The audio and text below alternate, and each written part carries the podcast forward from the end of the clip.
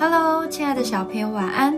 我是小恩姐姐，让我们一起来听上帝爸爸的话，一起来向他祷告。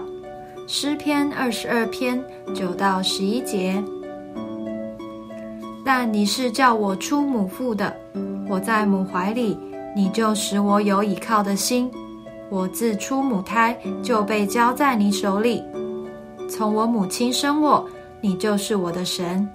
求你不要远离我，因为急难临近了，没有人帮助我。神从什么时候认识我们呢？其实，当我们还在妈妈的肚子里，慈爱的天父就认识我们，也爱我们了。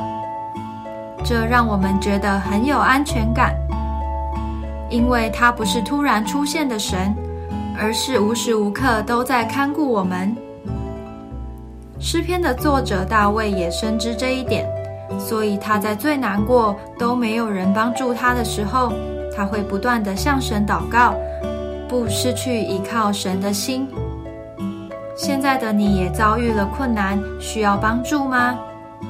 可能是觉得学校功课很难，或是与同学相处不愉快。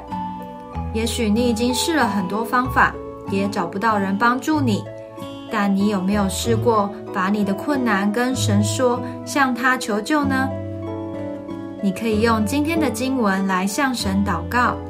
让你的心不再着急，安稳下来，相信神会在祷告中回应你，也会赐下智慧和能力，帮助你度过难关。